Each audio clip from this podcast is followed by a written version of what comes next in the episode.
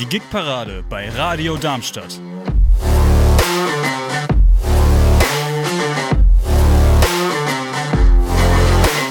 Sie empfangen uns auf der 103,4 MHz und im Internet unter radiodarmstadt.de. Jetzt auch als Podcast. Isabel Krohn, sie ist Songwriterin und macht Akustikrock.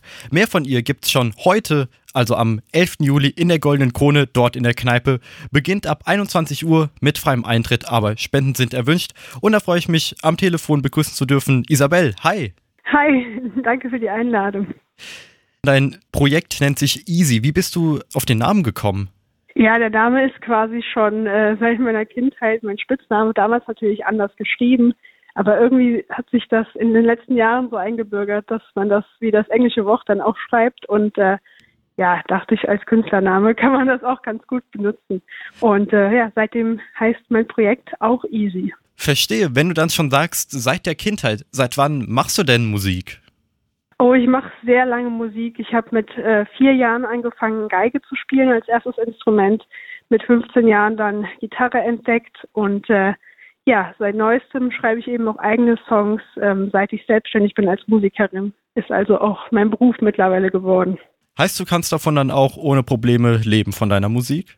Ja, ohne Probleme manchmal nicht, wie man in den letzten Jahren an Corona gesehen hat. Das war doch ähm, eine kleine Hürde. Aber ich muss sagen, im normalen, im Normalfall kann man davon ganz gut leben, ja. Und das heißt, was hast du dann in der Phase gemacht, als es nicht möglich war, aufzutreten und äh, umherzutouren? Das war äh, genau die Phase eigentlich, wo ich dann mich viel mehr beschäftigt habe mit eigener Musik. Das heißt, weil ich so viel Freizeit hatte und nicht so viele Konzerte gespielt habe, äh, habe ich versucht, einfach das anders zu nutzen und eigene Songs zu schreiben, mein Repertoire zu erweitern und ja, so irgendwie drin zu bleiben. Mhm. Du bist allein unterwegs, aber den ersten Titel, den wir dann von dir gehört haben, Here We Go Again, da hast du mir verraten, dass äh, sowohl du als auch Vincent Klein an dem Titel gearbeitet haben. Also wer hat Einfluss auf die Songs, wie entstehen die? Also zu Beginn, als ich angefangen habe, eigene Songs zu schreiben, war das mein eigenes Solo-Projekt quasi obwohl ich den ersten Song auch schon für eine Bandbesetzung geschrieben hatte. Also wenn man die Songs hört, es hört sich nach einer kompletten Band an, auch wenn da manchmal nur ich dahinter stecke.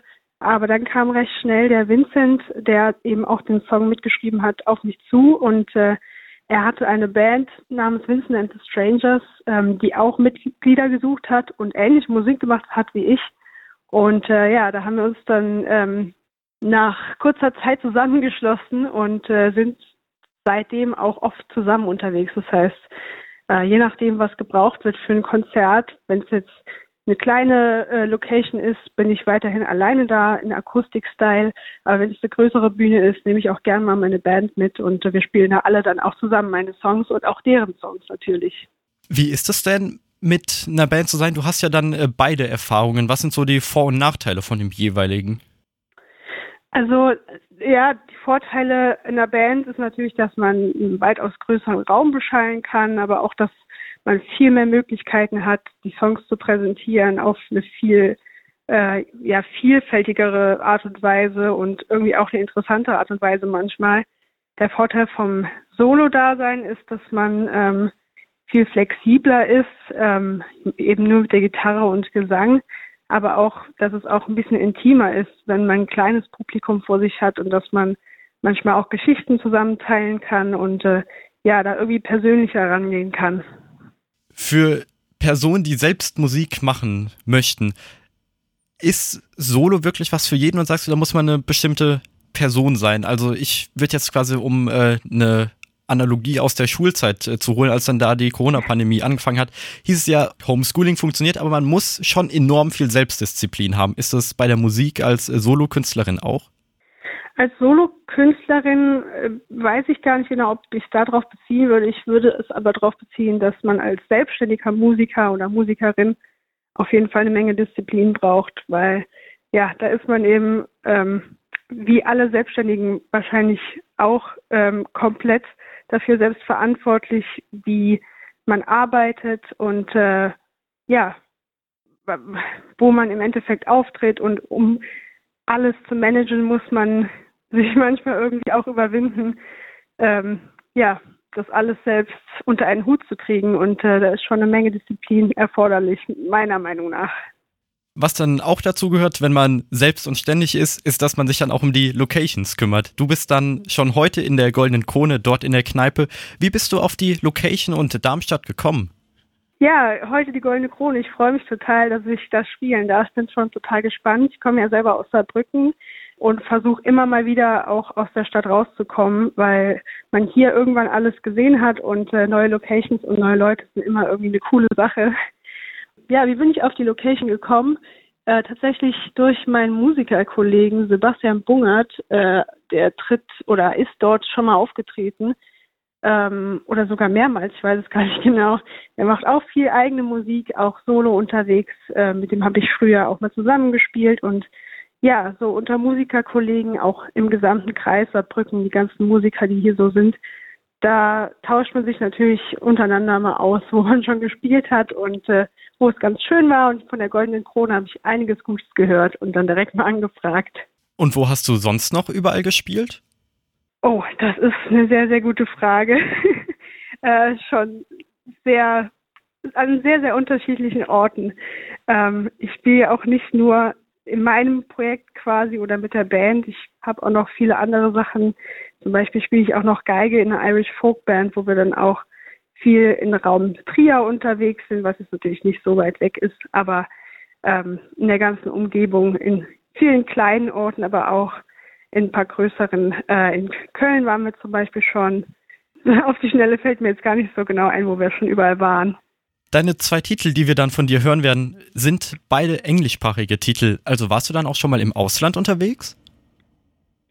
Ähm, musikalisch leider noch nicht im Ausland unterwegs. Das habe ich aber vor, bald zu ändern.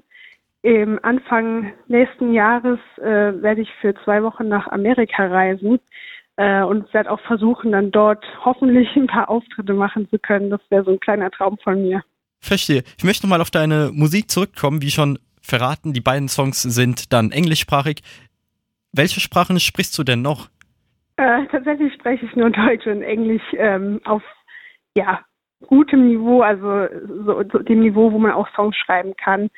Französisch könnte ich ein bisschen nicht unterhalten, aber Songs schreiben ist dann, glaube ich, doch nochmal eine andere Sache.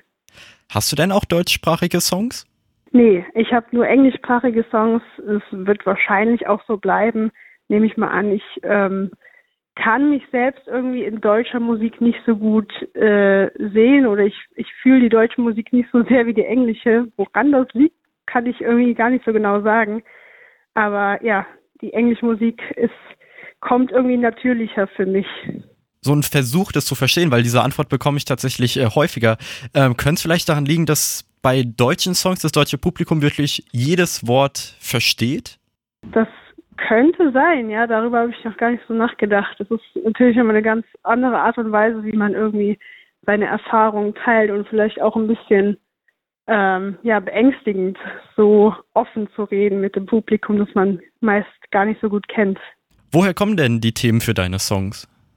Ähm, die Themen meiner Songs kommen meistens aus meinen eigenen Erfahrungen, was man so erlebt mit Freunden, mit Beziehungen, mit der Familie, ähm, aber auch schreibe ich manchmal aus den Erfahrungen von eben äh, bekannten Personen, also nicht aus der Ich-Perspektive, sondern ja, was andere Leute in meinem Umfeld erlebt haben und äh, was sie mir darüber erzählt haben.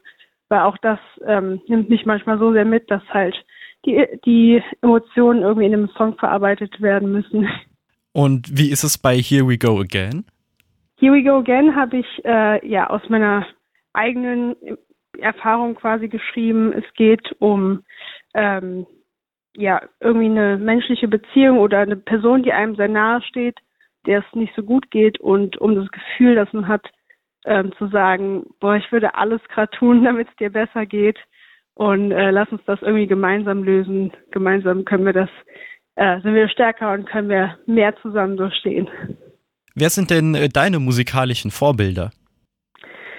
Puh, ähm, auch so eine Frage, die ich sehr schwer zu beantworten finde, weil ich sehr viele verschiedene Sparten an Musik sehr interessant finde oder auch Vorbilder aus verschiedenen Sparten habe.